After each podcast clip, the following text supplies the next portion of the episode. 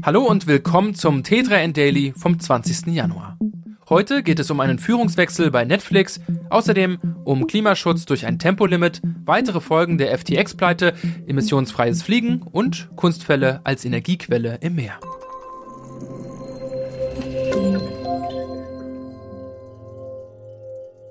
Wie der Streamingdienst Netflix am Donnerstag bekannt gab, hat sich Firmengründer Reed Hastings aus seinem Posten im Topmanagement zurückgezogen. Der 62-Jährige begründete seine Entscheidung mit den Worten, Selbstgründer müssen sich weiterentwickeln. Hastings hat über 20 Jahre an der Spitze des Unternehmens gestanden, zuletzt mit Manager Ted Sarandos gleichberechtigt an seiner Seite. Die Veränderung kommt überraschend, hat Netflix doch nach einem holprigen Start im letzten Jahr einen erstaunlich guten Jahresabschluss hingelegt. Anfang 2022 hatte der Streaming-Anbieter noch mit schwindenden Kundenzahlen zu kämpfen. Grund dafür war laut eigenen Angaben die Konkurrenz durch Mitbewerber wie Amazon und Walt Disney. Mit Erfolgsformaten wie Harry and Meghan und Wednesday konnte Netflix allerdings wieder einige AbonnentInnen zurückgewinnen. Ganz von Netflix verabschiedet sich Hastings allerdings nicht. Als geschäftsführender Verwaltungsratsvorsitzender wird er wohl weiterhin einen großen Einfluss behalten. Ein generelles Tempolimit auf deutschen Autobahnen ist weiterhin umstritten. Dabei könnte eine gesetzlich festgelegte Höchstgeschwindigkeit auf allen Straßen sogar dreimal mehr CO2 einsparen, als man bisher dachte. Das haben Forschende der Universitäten Stuttgart und Graz herausgefunden. Die WissenschaftlerInnen konnten für ihre Studie nicht nur auf größere Datenquellen zurückgreifen, als es bisher der Fall gewesen war, sie bezogen auch die Verhaltensänderungen der Bevölkerung in ihre Berechnungen mit ein. So würden Autobahnen beispielsweise bei einem Tempolimit von 120 Stundenkilometer für Reisende unattraktiver. Sie würden dann eher die Landstraße nutzen, als Umwege auf der Autobahn in Kauf zu nehmen. Zudem wäre theoretisch eine stärkere Nutzung der Bahn zu erwarten. Statt der bisher berechneten 2,6 Millionen Tonnen Kohlenstoffäquivalent könnten so Emissionen in der Höhe von 6,7 Millionen Tonnen durch ein Tempolimit eingespart werden.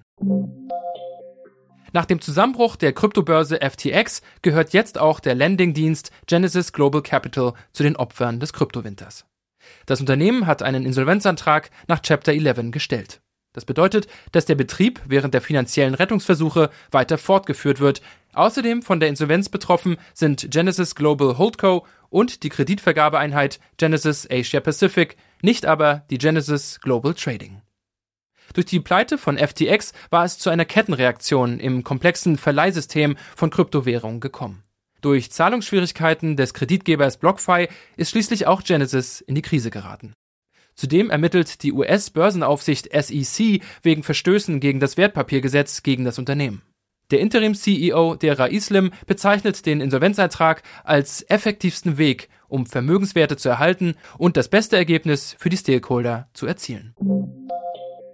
Fliegen soll klimafreundlich werden. Zumindest wenn es nach dem Unternehmen Zero Avia aus dem englischen Cotswold geht. Ziel ist es, auf lange Frist konventionelle Flugzeugmotoren durch solche zu ersetzen, die von erneuerbarem Wasserstoff angetrieben werden.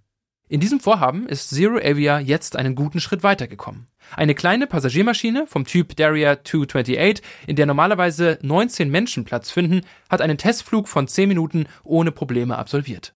Angetrieben wurden die Propeller dabei tatsächlich von zwei emissionsfreien wasserstoffelektrischen Motoren. Auf der linken Seite sogar ausschließlich. Am rechten Flügel war aus Sicherheitsgründen und für erhöhte Leistung bei Start und Landung noch ein herkömmlicher Antrieb verbaut. Bis 2040 sollen laut Zero Avia kommerzielle Flüge mit mehr als 200 Passagieren emissionsfrei möglich sein. Forschungsgeräte auf dem offenen Meer benötigen Energie. Der Austausch von Akkus stellt WissenschaftlerInnen aber immer wieder vor Herausforderungen. Bisherige Versuche, Strom durch Wellengeneratoren zu erzeugen, scheiterten meist an der unzuverlässigen Stärke der Wasserbewegung. Jetzt haben Forschende des Pacific Northwest National Laboratory allerdings eine Lösung für dieses Problem gefunden. Ausgestattet mit Kunstfellstreifen erzeugen zwei durch Wellenkraft rotierende Zylinder statische Energie.